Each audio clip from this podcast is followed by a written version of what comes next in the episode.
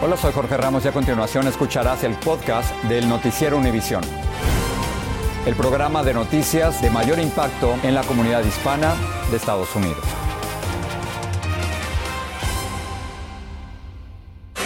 Qué bueno que está con nosotros. Es el martes 31 de agosto y estas son las principales noticias.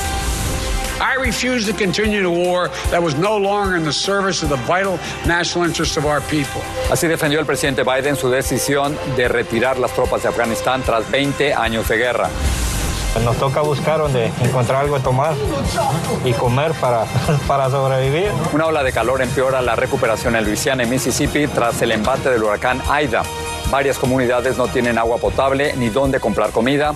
Hay largas colas para conseguir gasolina y energía eléctrica. Tardaría más de un mes en reponerse. Más de 50 mil personas evacúan Lake Tahoe huyendo del humo tóxico del incendio forestal Caldor que amenaza esa popular zona turística.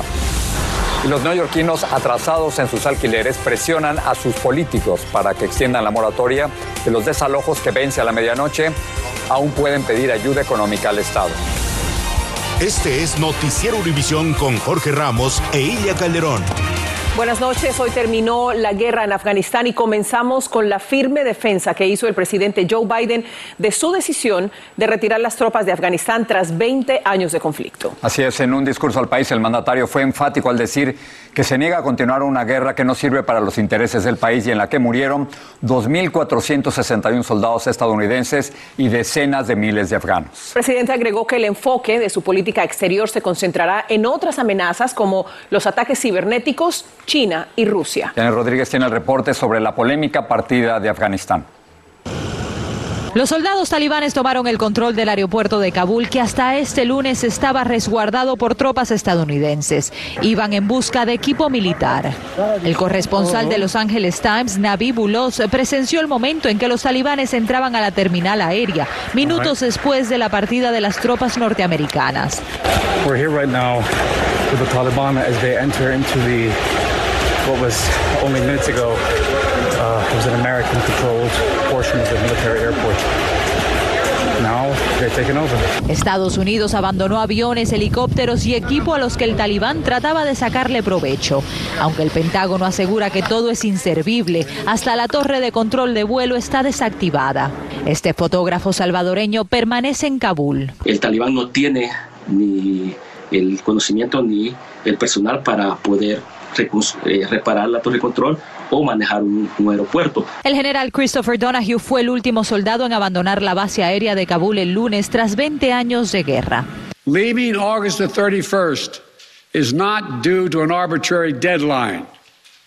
It was designed to save American lives. El presidente Joe Biden se responsabilizó por el caos y la sangre derramada en los últimos 17 días de evacuación y defendió su decisión de terminar la misión aun cuando no se pudieron evacuar entre 100 y 200 estadounidenses. I refuse to continue a war that was no longer in the service of the vital national of our people. Prometió continuar la lucha en contra del Estado Islámico y agradeció a todos los militares que sirvieron y dieron la vida en la guerra.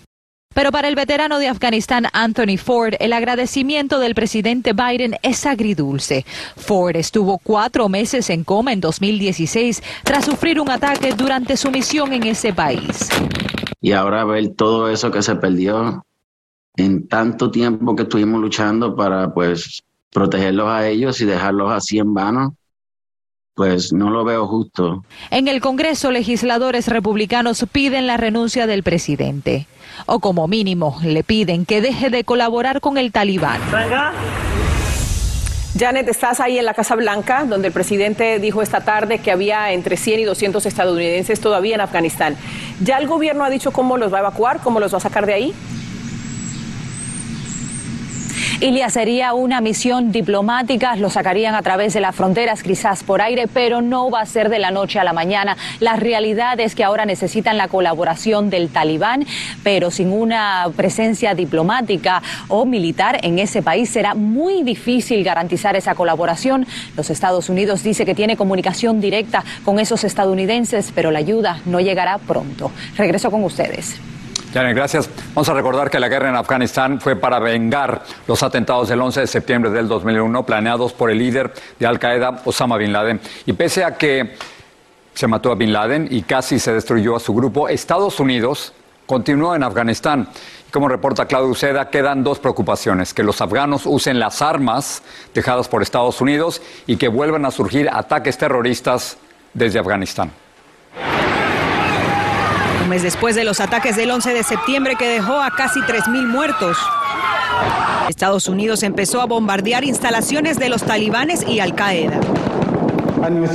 Osama Bin Laden desde Afganistán le ordenó a Al Qaeda perpetuar un ataque terrorista jamás visto en suelo estadounidense.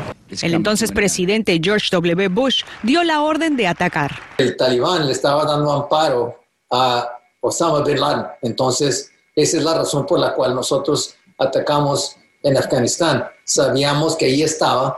Semanas después cae Kabul y los talibanes huyen de la ciudad. El régimen del talibán terminó, anunció Bush, dando paso a la reconstrucción de ese país, con una nueva constitución, elecciones presidenciales y un nuevo presidente.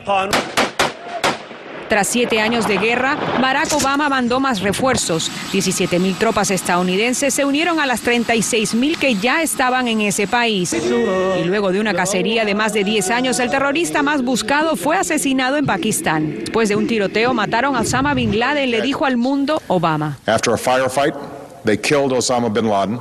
Tras la muerte de Bin Laden, Obama anunció la retirada de las tropas, pero los talibanes continuaron dando pelea. En 2017, Donald Trump ordenó lanzar la madre de todas las bombas contra ISIS en Afganistán. Aún así, los ataques de los talibanes continuaron y Estados Unidos hizo un acuerdo de paz con ellos. Hemos tenido negociaciones exitosas, sostuvo. Días antes de dejar la presidencia, Trump ordenó la salida de las tropas para el primero de mayo, pero el presidente Biden lo extendió al 31 de agosto. El retiro se dio gradualmente. Los talibanes enfrentaron poca resistencia y en solo 10 días tomaron control de su país. Se estima que alrededor de 50.000 civiles afganos perdieron la vida, entre tanto en el lado estadounidense, más de 2.300 miembros de las Fuerzas Armadas murieron. En Washington, Claudio Seda, Univision. Gracias por seguir con nosotros en el podcast del Noticiero Univisión. Vamos a cambiar de tema. Miles de damnificados del huracán Aida se preparan para una larga y complicada recuperación entre sofocantes temperaturas y sin energía eléctrica probablemente durante varias semanas. Muchas comunidades no tienen agua potable, en otras necesitan hervirla, pero no pueden hacerlo. Las inundaciones tardarán días en ceder y los damnificados dependen en gran parte de la ayuda federal. Francisco Cobos tiene el panorama. Decepcionada, Olga Juárez se retira luego de cinco horas de hacer fila para obtener gasolina sin lograrlo. Andamos buscando porque necesitamos para un generador, no hay luz en la casa, no, hay agua. Y ayer venimos aquí, pero estaba bien lleno. Ajá, y tenemos niños, tenemos, necesitamos este, energía. Y es que miles de personas se aglomeraron en las pocas estaciones de servicio que abrieron porque tenían generadores. La falta de energía eléctrica ya está causando caos por la escasez de combustible y alimentos. Al no haber energía, pues mm, las calores que están haciendo, no se puede ni dormir.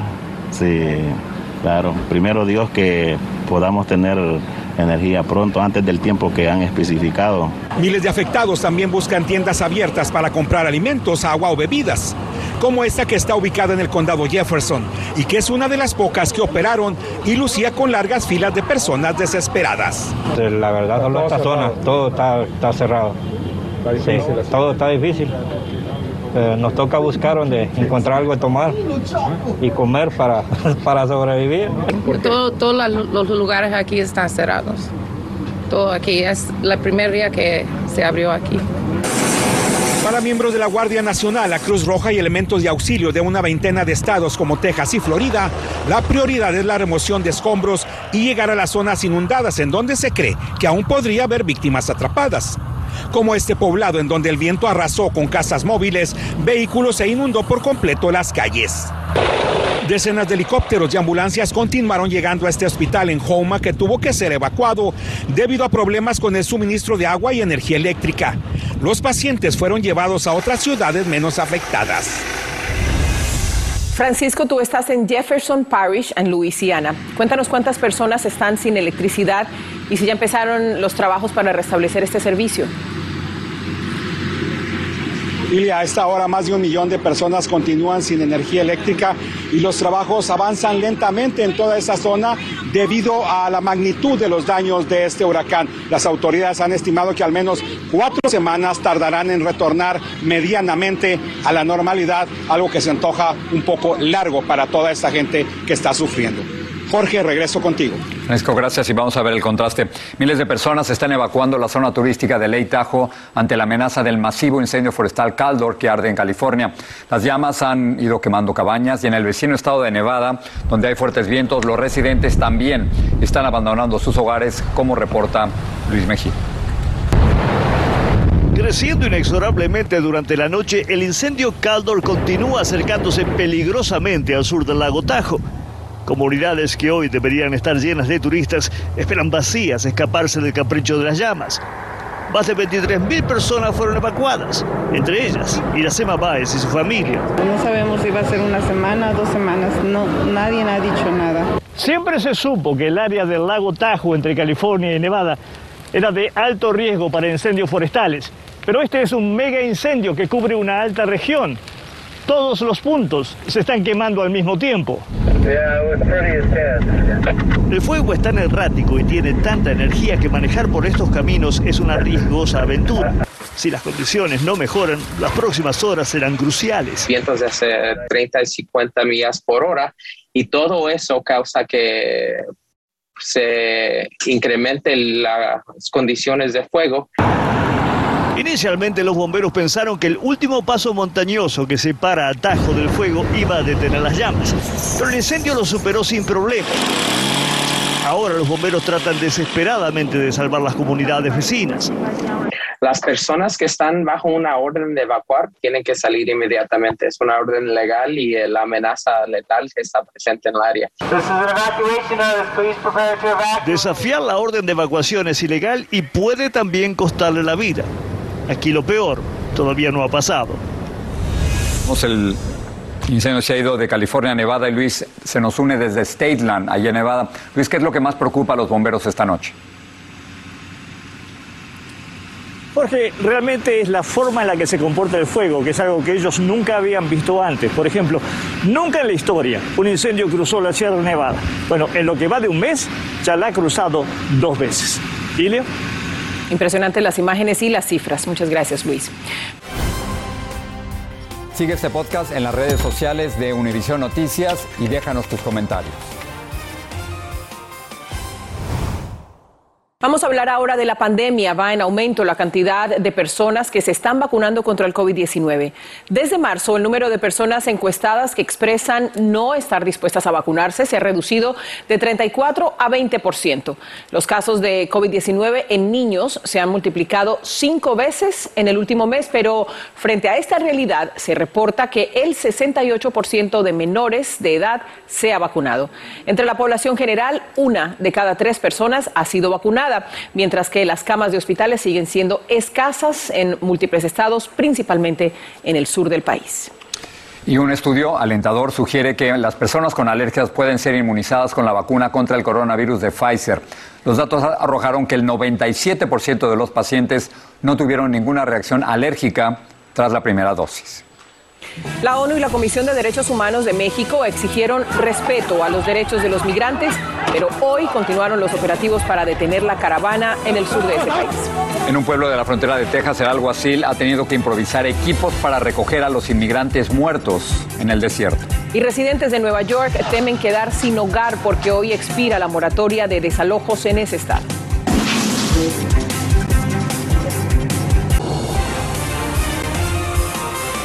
México continúan los operativos para detener a los inmigrantes en Chiapas. Esta mañana, centroamericanos y haitianos que descansaban en una plaza fueron sorprendidos por las autoridades. Y ante las constantes casos de violencia y abuso registrados en estos últimos días, la Oficina del Alto Comisionado de las Naciones Unidas para los Refugiados exigió que se respeten los derechos de las personas que quieren emigrar. Jessica Cermeño reporta. ¿Cómo Hoy continúan los operativos para detener a los migrantes en Chiapas, en el sur de México. Ahora fue en la plaza de Mapastepec. Los agentes migratorios y de la Guardia Nacional rodearon a varios centroamericanos y haitianos que habían pasado la noche ahí. Migración cayó, entonces salimos corriendo y ya se la habían llevado a mi esposa, pero quedaron cuatro niños, mi hijo. Wilfred Dave se quedó solo con uno de sus hijos. Niños solos, se llevaron tres, dos niñas y un niño solito que la mamá aquí está. Después la mujer aceptó ser detenida para reunirse con ellos. Y a los que lograron huir los persiguieron hasta dentro de las casas. Los migrantes decidieron quedarse en la plaza a descansar hoy para esperar a cientos que se encuentran unas horas atrás en el camino. Como verás, hay mucha gente que está eh, con curaciones en los pies, curaciones en los brazos, están rotos. Eh, yo también estoy roto la cabeza. Este hondureño es uno de los que logró pasar el retén policial que los agentes mexicanos formaron ayer, bloqueando toda la carretera. Lo único que era correr al monte o tirarnos al barranco. No teníamos eh, qué más hacer. Entre los detenidos hoy se encuentra Derino Teobrun, un migrante haitiano que el fin de semana enfrentó a la Guardia Nacional con su hija en brazos. Me caigo en el suelo con mi hija, mi en mi cabeza tiene que proteger a mi hija. El Instituto Nacional de Migración informó que ya suspendió de sus actividades a los dos agentes que golpearon cruelmente a varios detenidos el fin de semana. Y la ONU y la Comisión Nacional de Derechos Humanos exigieron que se respeten los derechos de los extranjeros. La comisión solicitó además la integración de un grupo interdisciplinario conformado por médicos, trabajadores sociales y psicólogos que vigilen el bienestar de los niños. Por ahora, las autoridades siguen sin informar cuántos han sido detenidos en los operativos. No, no es una decisión voluntaria, más bien son personas que están obligadas a salir de sus países. En la Ciudad de México, Jessica Cermeño, Univisión. Más de 380 migrantes han muerto en lo que va del año intentando llegar a los Estados Unidos, atravesando peligrosas zonas desérticas de la frontera. Esta cifra más alta en siete años. Muchos de ellos han fallecido en la zona tejana de Van Horn, donde un alguacil sin recursos, pero con mucha compasión, recupera los cuerpos y ayuda a los sobrevivientes de esta travesía, como los cuenta María Eugenia Payán.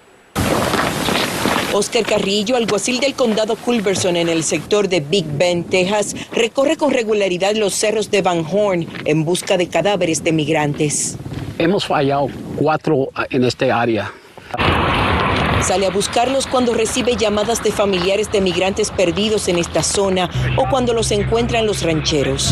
En su oficina tiene los casos de 20 migrantes que han fallecido este año en su condado, la mayor cantidad en sus 21 años de carrera. Hallamos dos cuerpos por año, decir, pero 20 cuerpos empezando en enero son muchos cuerpos. El rescate. A este joven guatemalteco lo encontraron en febrero cubierto de nieve. Murió por hipotermia y tardaron tres meses en identificarlo porque no traía documentos. El coyote les quita los, los datos, les quitan los celulares. Y a quienes se cansan o se lesionan, los polleros los dejan atrás. Así lo dejaron, abandonado. Ya, así hallamos el cuerpo, de unas cobijas. Una pierna tenía, Algunos los identificaron por sus tatuajes o por números de teléfono que traían. Los traficantes de personas los traen por aquí porque no hay muro fronterizo. En esta región los migrantes salen desde Ojinaga en el estado de Chihuahua, México, y tienen que atravesar unas 60 millas por zonas de montaña como esta. Para los inexpertos y abandonados es una ruta letal. Tratamos de buscarlos, y, pero mis recursos son pocos. Yo no tengo drones, yo no tengo uh, helicópteros, yo no tengo caballos, yo no tengo es, es, esa, esa pie por la troca. Esta es la bolsa. El alguacil ha tenido que invertir en costosas bolsas para trasladar los cadáveres. Este tenía que ser bien macizo, con agarraderas, porque recuerda, cuando los hallamos los cuerpos, los tenemos que bajar de arriba del cerro.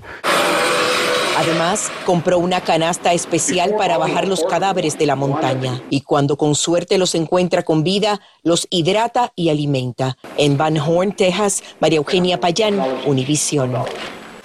Estás escuchando el podcast del Noticiero Univisión.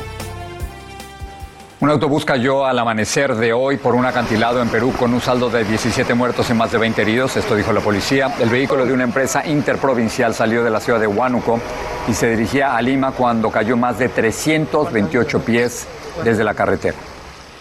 Centenares de miles de neoyorquinos podrían quedar sin hogar a partir de hoy que vence la moratoria de desalojos.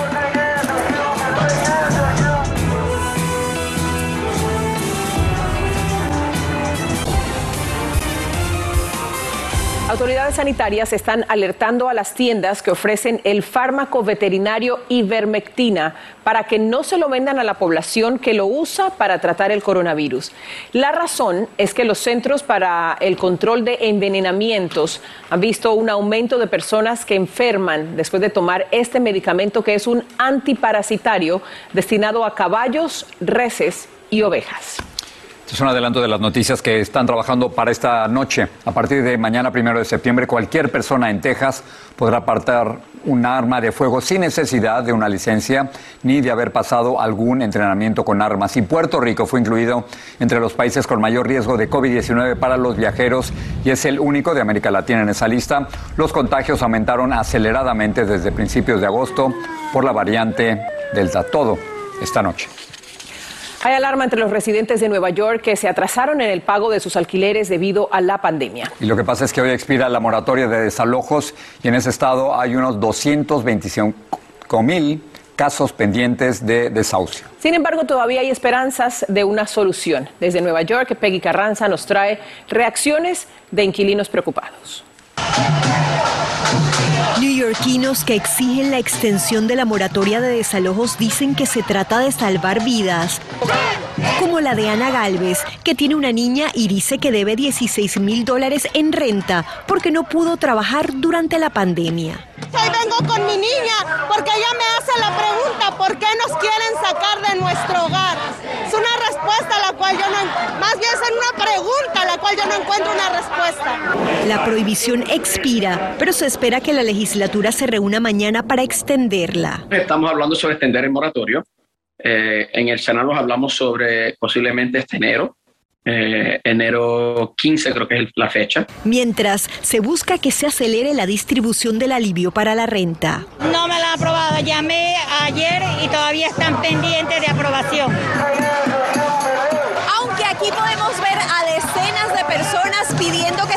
Esta moratoria, activistas nos dicen que ellos saben que se necesita una solución permanente y le piden acción al Congreso. Sin embargo, una nueva extensión podría enfrentar obstáculos en un Senado dividido. A nivel nacional, más de 3 millones de hogares estarían en riesgo de perder sus casas, según Goldman Sachs. Debo como 12 mil dólares y quiero trabajar para pagarlo, pero si me dan la moratoria, porque si me echan afuera, ¿cómo lo voy a hacer? Una asociación que representa a miles de caseros dice demandará al Estado si extienden la moratoria. En la ciudad de Nueva York, Peggy Carranza, Univisión. Al final de cuentas, las historias es de gente que necesita ayuda cuando más lo necesita, ¿no? Así es, Jorge. Y es bueno que tengan por lo menos esta oportunidad, ¿no? Para, para dar una esperita. Por supuesto, claro que sí. Bueno, con esta imagen que le vamos a presentar, eh, que le sigue dando la vuelta al mundo a esta hora, nos queremos despedir. Se trata del mayor general del ejército estadounidense, Chris Donahue, que pasará a la historia como el último militar de este país en salir de Afganistán. Esto ocurre luego de una guerra de casi 20 años provocada por los actos terroristas del 11 de septiembre del 2001. Los libros de historia dirán que hoy es el día en que Estados Unidos dio fin a la guerra en Afganistán y muchos seguramente pondrán a un lado esta misma imagen. Buenas noches.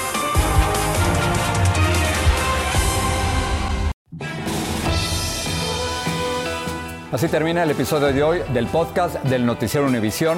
Como siempre, gracias por escucharnos.